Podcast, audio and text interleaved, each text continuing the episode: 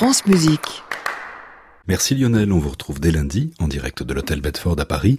Et d'ici là, je vous souhaite un excellent week-end. Moi j'ai trahi la musique respectable pour la musique concrète. Tout ça a commencé fort modestement. Un incident technique en somme. Tapage nocturne, Bruno Le Thor. France Musique.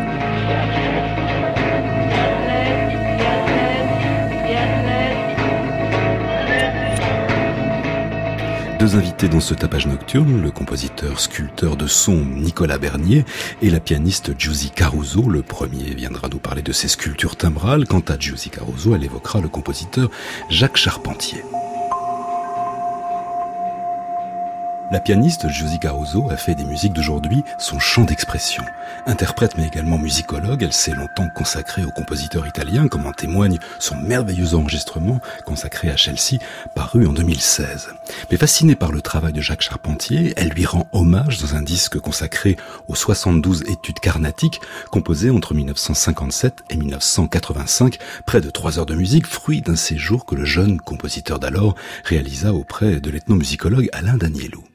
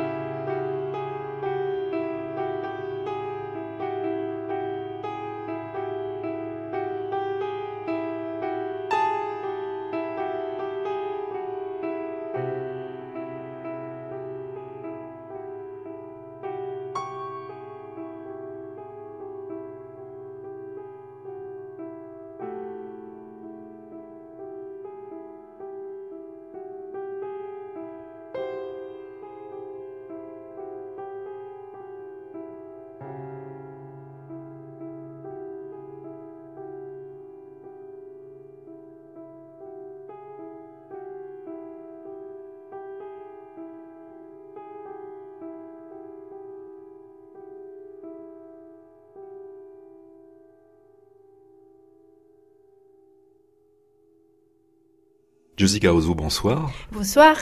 Alors vient de paraître un disque, les 72 études carnatiques, œuvre de Jacques Charpentier, un compositeur finalement dont on parle peu, mais qui a laissé un catalogue d'œuvres impressionnant. Qu'est-ce qui vous a attiré dans son écrit musical? Pour l'influence de la musique indienne dans son répertoire, et spécialement dans la musique contemporaine française, j'ai commencé à voir son œuvre après les études que j'ai fait sur Oliver Messiaen aussi, parce qu'il était un élève d'Oliver Messiaen. Et donc, euh, la musique indienne dans la musique contemporaine française m'a attiré beaucoup. Et donc, j'ai découvert son œuvre 72 études carnatiques.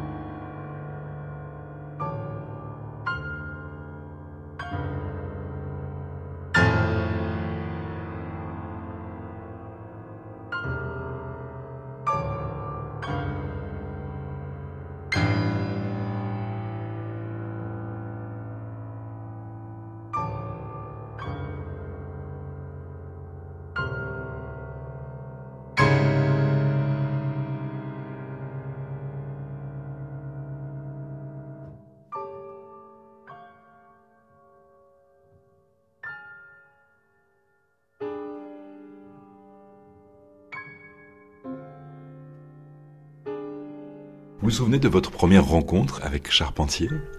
Oui, la première rencontre a été dans le, les 2012, euh, quand je suis euh, allée à Carcassonne pour la première fois. Il était très euh, gentil avec moi. Il m'a appelé la petite fille, son petite fille. Donc, j'ai travaillé beaucoup avec lui. Il était comme mon père quelquefois. Donc, oui, c'est très, je suis été très mou quand je le connais parce que j'ai pensé de toucher euh, en fait euh, en partie de l'histoire de la musique. Et donc, je, je suis été très émue.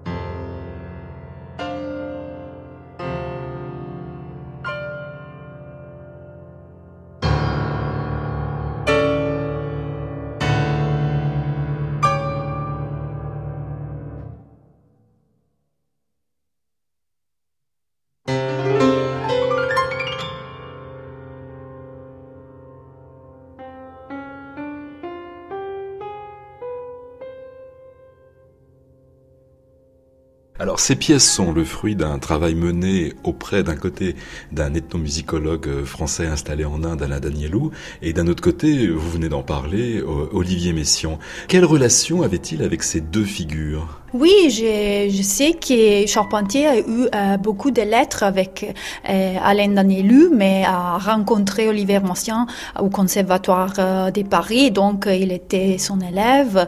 Et, il a beaucoup de lettres de Olivier Messiaen. Il a montré dans ce bureau à Carcassonne où j'ai été pour étudier avec lui, pour travailler avec lui les 72 études carnatiques.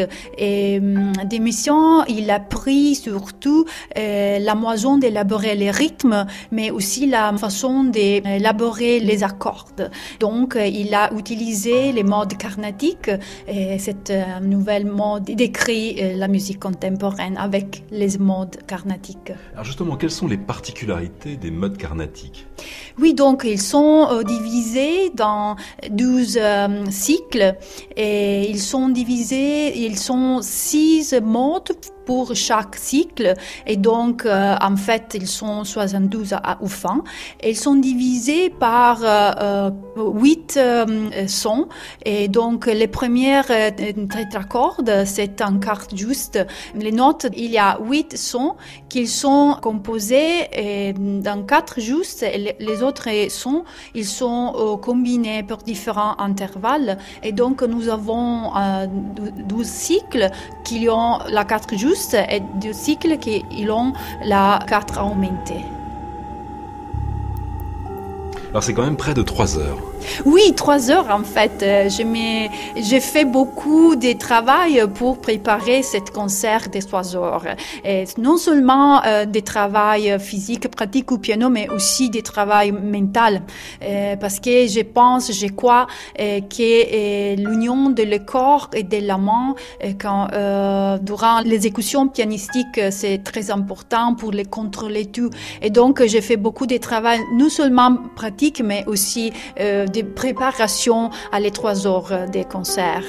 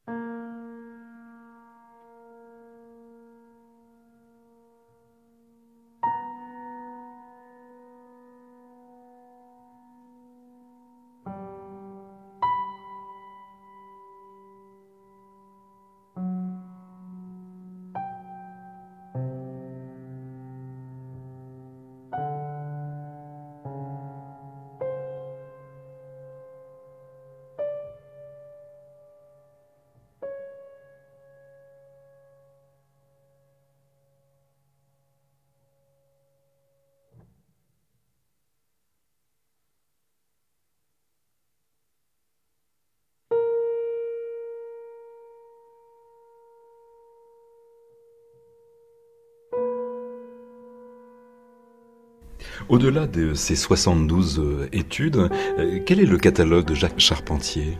Il écrit beaucoup pour l'orgue et, aussi des musiques, des symphonies pour l'orchestre. Et spécialement, il y a une symphonie euh, dédiée à la divinité Shiva.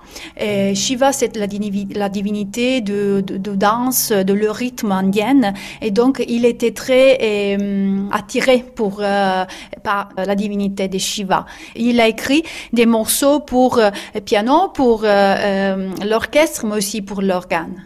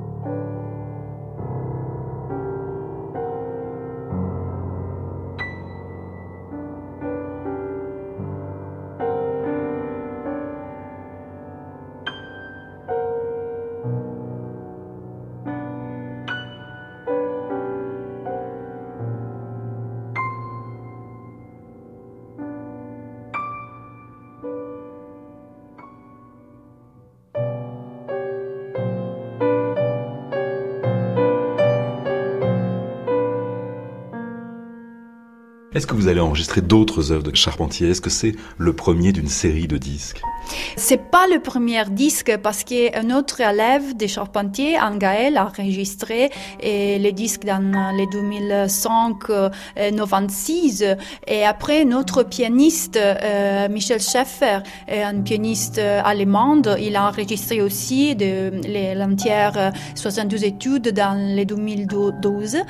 mais en fait, mon disque, c'est la première fois qu'il a été enregistré live euh, durant un concert euh, dans les 2016 euh, à Carcassonne, dans un concert dédié à Charpentier, l'hommage à Jacques Charpentier. Les compositeurs étaient dans la salle, donc c'est un premier enregistré live.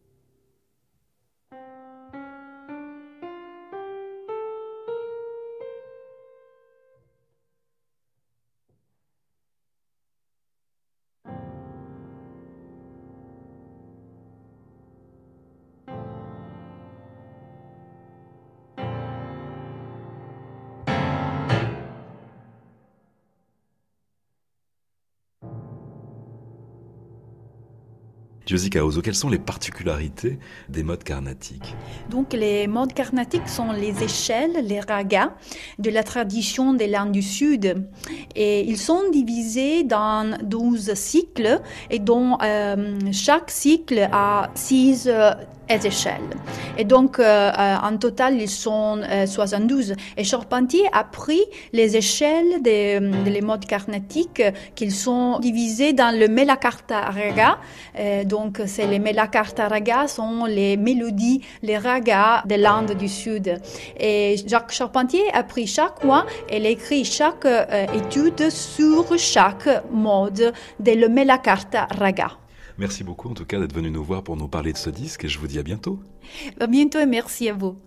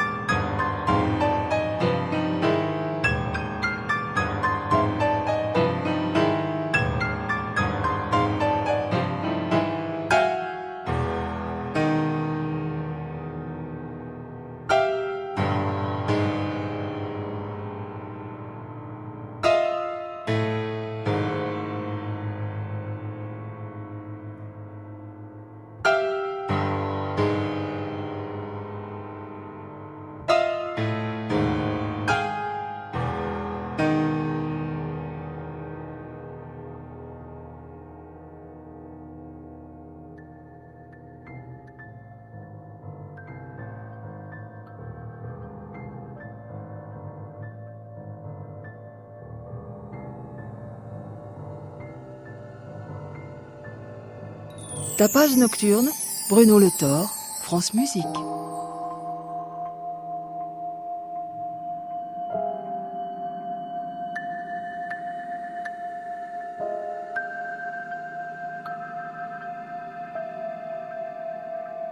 Artiste sonore pluridisciplinaire, Nicolas Bernier imagine des installations ou performances qui trouvent leur équilibre entre les dimensions cérébrales et sensuelles, les sources organiques et le traitement numérique. Son style s'affirme épuré, loin des technologies débordantes, mais doté d'une sensibilité plurielle, il propose de véritables expériences à la croisée des perceptions. Nicolas Bernier est l'invité de ce tapage nocturne.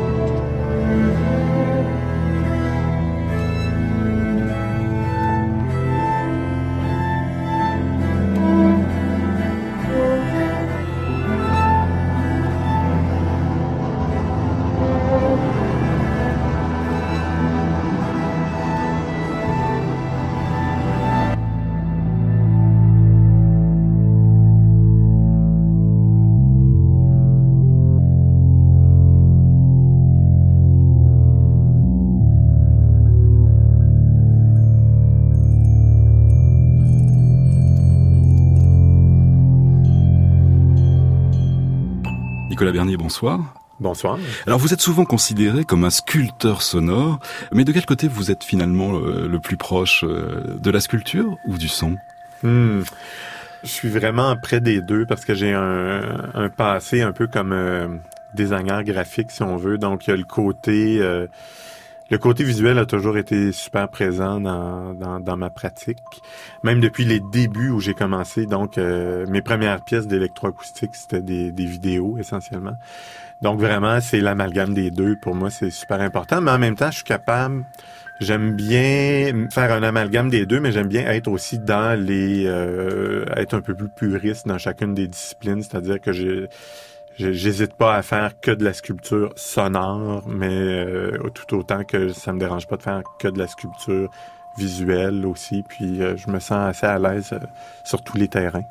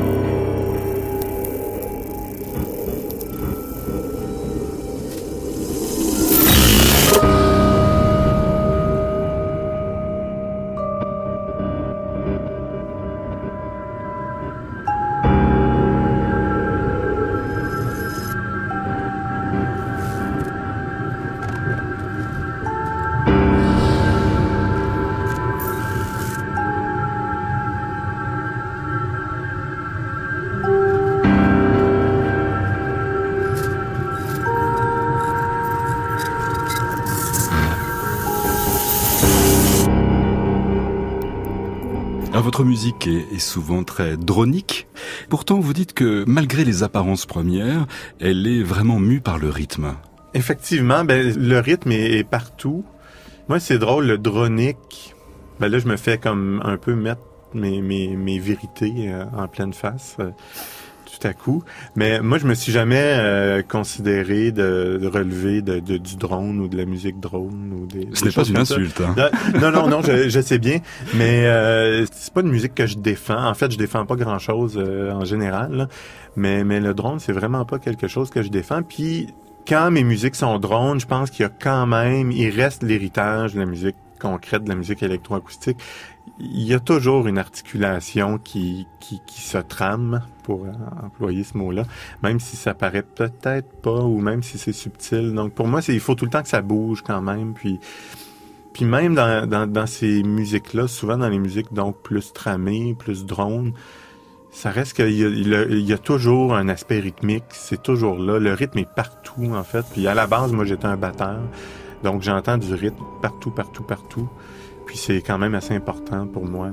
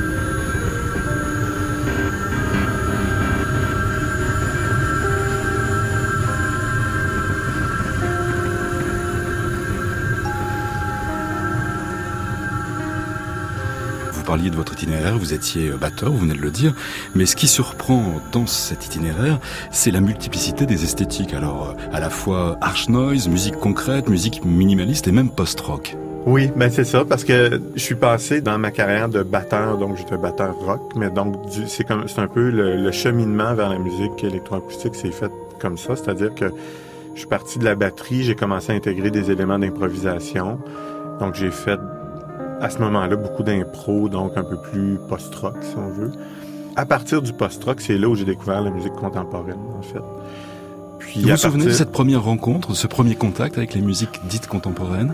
Disons qu'il y a eu, je me souviens de la première rencontre avec la musique improvisée, qui fait pas partie de la musique contemporaine euh, sérieuse, comme on, comme le veut l'architecture des, classifications musicales. Mais pour moi qui venais du pop, la musique improvisée, c'était déjà une grande étape. Puis je m'en souviens assez bien. C'était un concert de cet ensemble de personnes qui s'appelle Super Musique à Montréal, donc qui fait de la musique improvisée. Je me souviens plus exactement. C'est un concert de Jean de Rome à la Chapelle à, Montréal.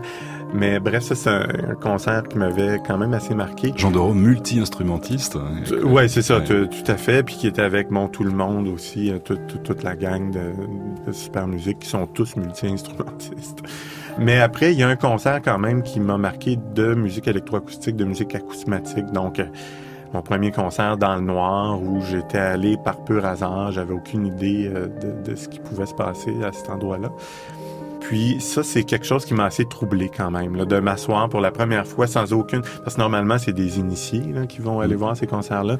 Mais moi, je suis allé néophyte, par curiosité. Ça avait l'air un peu euh, étrange. Je me suis dit, ah tiens, c'est cool. Puis euh, d'être assis avec rien à voir, avec que du son à entendre, ça, ça m'avait assez, euh, assez troublé. Puis c'est la raison pour laquelle j'ai voulu faire du son par après. Je me suis dit, ah, je vais essayer de comprendre comment ces gens-là euh, pensent parce que je, je, comprenais pas du tout. Là. Donc c'est un peu comme ça que ça, a débuté. Disons que c'est les, ça c'est deux, euh, deux moments clés. Et c'est à partir de là que vous avez mis la batterie de côté pour aller vers autre chose?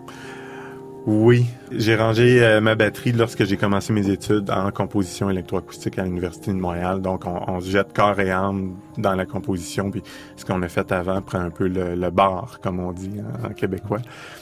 Mais, euh, mais ça revient toujours. C'est toujours comme en ce moment, j'ai ressorti ma batterie. Je pense à, j'imagine des choses qui peuvent, euh, qui, seront peut-être un amalgame de, de, tout ce que j'ai fait, peut-être peut-être harsh noise électroacoustique avec de la batterie un peu post-rock. Euh, oui, parce que j'imagine que l'approche du jeu va être différente maintenant. Certainement, oui, certainement. En même temps, ben, il y a une écoute. En fait, c'est ça qui est drôle. Il y, a, il y a une écoute que j'avais pas par rapport à la batterie. Juste le, je me suis, récemment, j'ai changé bon mon, mon son de bass drum, mon son, euh, qui, a été le même son pendant euh, toute ma vie, mais là tout d'un coup, j'ai une conscience de je travaille mon son acoustique ce que ce qu'à l'époque j'aurais jamais fait. Donc euh, c'est assez intéressant quand même. Mais mon, mon premier album qui s'appelait Les arbres, c'est quand même un un mélange de, de tout ça, hein, où il y avait du post-rock encore, il y a des gestes acousmatiques, il euh, y, a, y, a, de la trame, du drone, il y, a un peu de tout. Donc, il euh, y a même de la musique mixte à quelque part, donc avec des cordes, y avait des trombones, y avait toutes sortes d'instruments. Donc euh, voilà, je pense.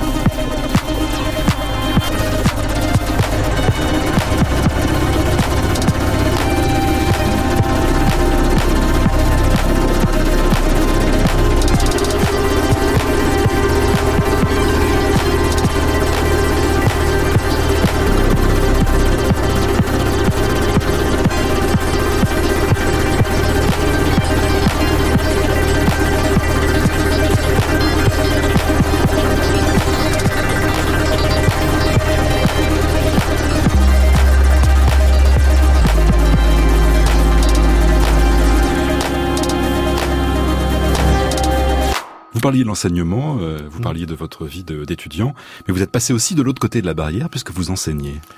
Eh oui, que dire par rapport à ça? Je trouvais qu'après, euh, bon, j'avais pas, j'ai pas une vocation de- d'enseignant. Il y, a- il y a des gens, puis je, je suis assez honnête. Il y, y a beaucoup de gens pour qui c'est vraiment une vocation. Moi, j'avais jamais pensé enseigner, mais je trouvais quand même, à un moment donné, j'ai été artiste pendant dix ans.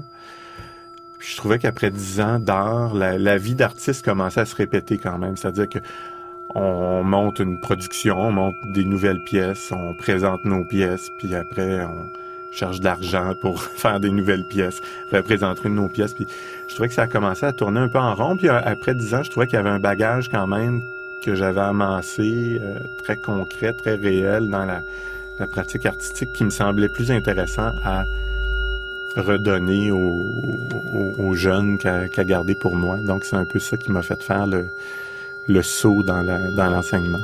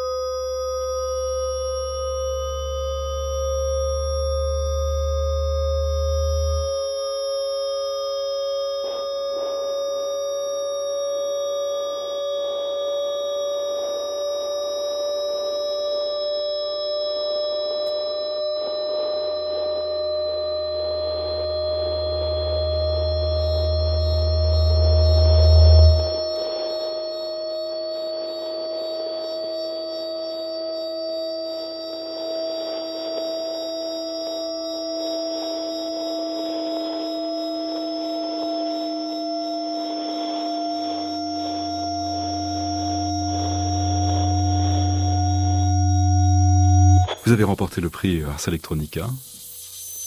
Et oui. Ça a changé quelque chose pour vous? Vous Gratu- êtes labellisé dé- désormais. Ouais, c'est ça. Graduellement, oui, c'est drôle parce que quand, quand j'ai reçu ce prix-là, je me suis assis à côté du téléphone, puis je me suis dit le lendemain que le téléphone était pour sonner euh, sans arrêt. Mais euh, ça n'a pas été le cas, en fait. Euh, ça, a comme pendant, ça a pris du temps avant que ça ait un, un impact, on dirait. À la longue, donc au fil des années, oui, je pense que ça a eu quand même un, certain effet, là, mais c'était pas un effet immédiat, certainement pas.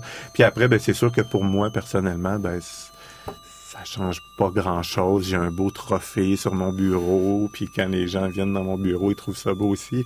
Mais après, euh, on continue à faire notre travail euh, comme on, comme on veut bien le faire.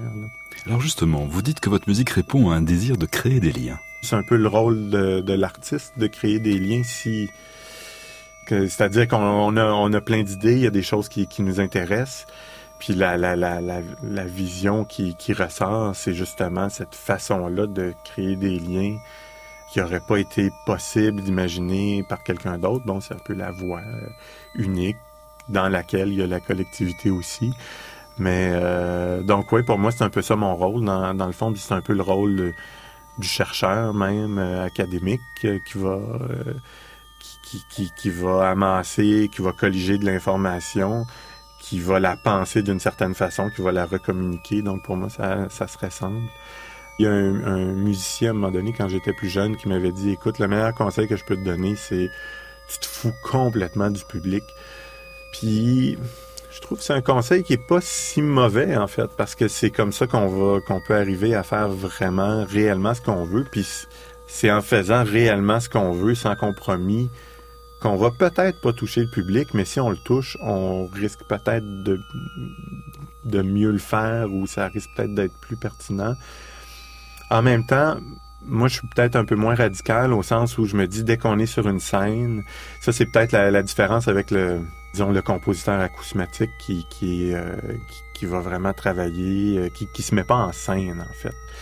Donc, moi, comme je suis sur une scène, il y a quand même, c'est sûr que je vais toujours penser au public, puis je vais, ça reste que je fais euh, du spectacle dans une certaine mesure. Puis je vais essayer de trouver des zones de compromis entre, mes, mes, idées, puis comment je peux les transmettre pour qu'elles soient intéressantes.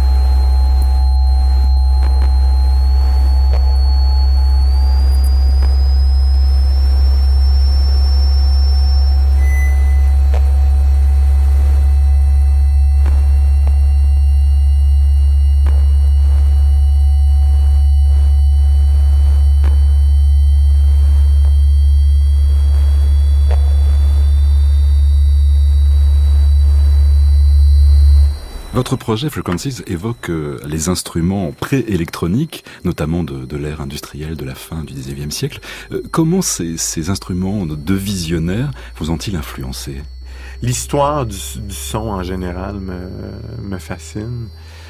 Puis entre autres l'histoire pré-numérique, parce que bon, comme je suis né euh, là-dedans, tout, ce qui n'a pas besoin d'un ordinateur, c'est si on regarde l'ensemble d'oscillateurs dans lequel je, que, que, j'ai créé, donc qui est un ensemble de 10 musiciens avec des oscillateurs des années 50, 60, 70, ces machines-là font tout le contraire de ce que l'ordinateur nous permet de faire aujourd'hui. C'est-à-dire qu'avec l'ordinateur, on peut créer virtuellement tous les sons possibles et inimaginables. Tandis que puis c'est un, un, outil léger qui se transporte, euh, qui dans lequel on va faire euh, qui va nous permettre de faire notre administration, qui va nous permettre de faire euh, tout, complètement tout. Tandis que ces machines-là ne font qu'un son. Elles sont lourdes. C'est tellement anachronique. Puis en même temps, il y a quelque chose dans la restriction des matériaux qui, pour moi, est vraiment porteur. Donc, de revenir à la base des choses, de revenir au son le plus simple. Puis comment, comment on travaille ce son-là? Pour moi, il y a j'ai l'impression qu'on s'y est peut-être pas tant attardé, en fait, justement, dans, l'histoire de la, création sonore. Donc, comment travailler avec les sons simples? Puis bon, dans, cet ensemble-là, on a dû développer des, des méthodes déjà d'écriture, donc des partitions. C'est un ensemble presque instrumental, quelque part, sauf qu'on travaille avec des fréquences des, des de l'amplitude euh, au lieu de nuances et de notes. Là, vous agissez plutôt comme directeur artistique que comme compositeur? Oui, c'est ça. Euh, à la base, c'était un projet où, que je voulais utiliser pour faire de la création, donc comme compositeur. Euh, mais finalement, je me suis ramassé directeur artistique. C'est assez chouette, en fait. J'aime ça. J'aime... c'est un chapeau que j'aurais jamais pensé porter. Puis, non, c'est assez nouveau pour moi. C'est assez drôle.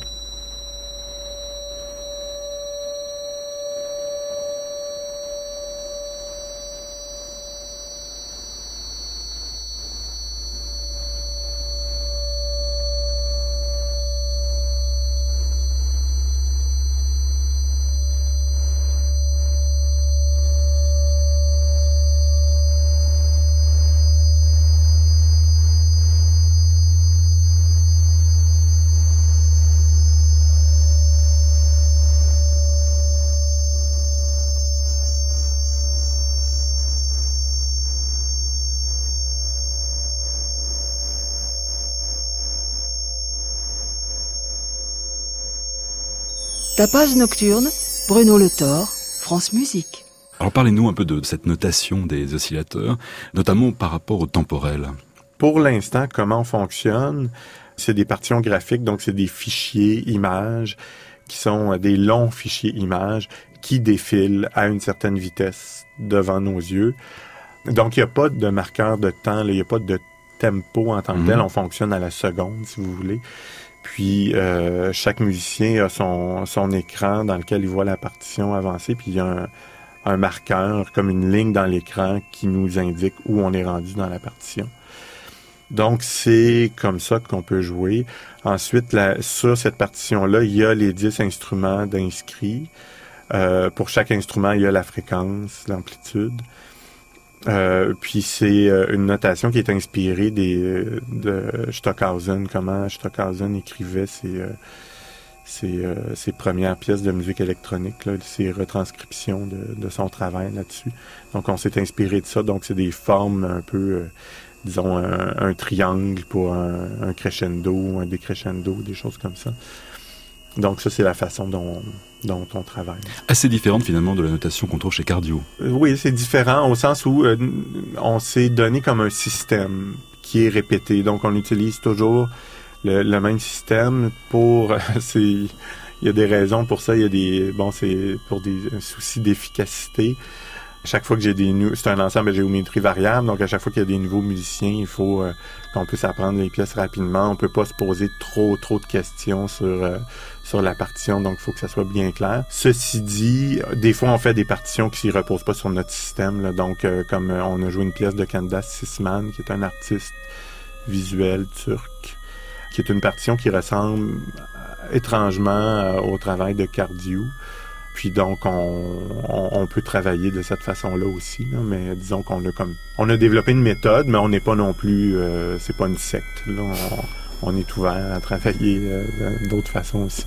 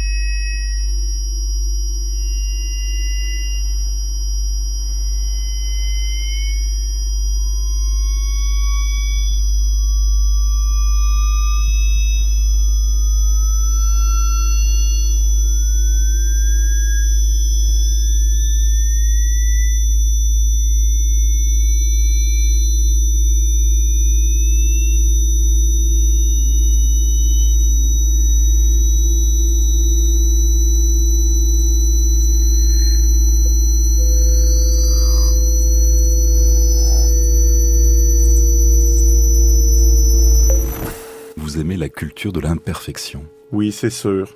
c'est sûr.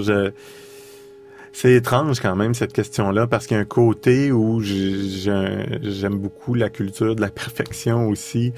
Puis juste le fait de travailler avec ces bon avec les sinus entre autres, c'est des sons qui sont associés à la perfection. Mais en même temps, dans cet ensemble-là, par exemple, comme on travaille avec des vieux oscillateurs, c'est très, très imparfait. Parce que c'est des vieilles machines, ça répond euh, pas toujours comme il faut, euh, la fréquence est pas toujours euh, où est-ce qu'elle devrait être. il y a plein de bruits de manipulation, tout ça. Les composantes sont, sont vieux, ça griche, sont vieilles, ça griche. Donc il y a comme un peu cette, cette dichotomie en fait qui est qui est probablement une des choses les plus fondamentales dans tout ce que j'ai fait. Là, bon, vous avez nommé le, post-rock, le harsh noise, la musique minimaliste, le drone, l'électroacoustique. Dans tout, tout, tout ce que j'ai fait, cet élément-là est sûrement celui qui, vient euh, rassembler euh, cet, ensemble euh, hétéroclite de... Qui devient homogène. Ouais, si on veut. Merci beaucoup en tout cas Nicolas Berny d'être venu nous voir dans ce tapage nocturne et à bientôt. À bientôt.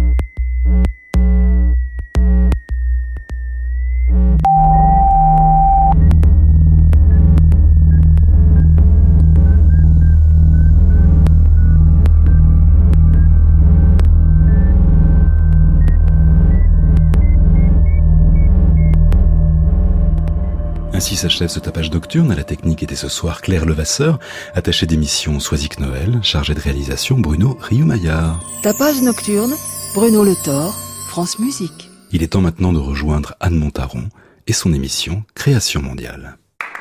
À réécouter sur francemusique.fr.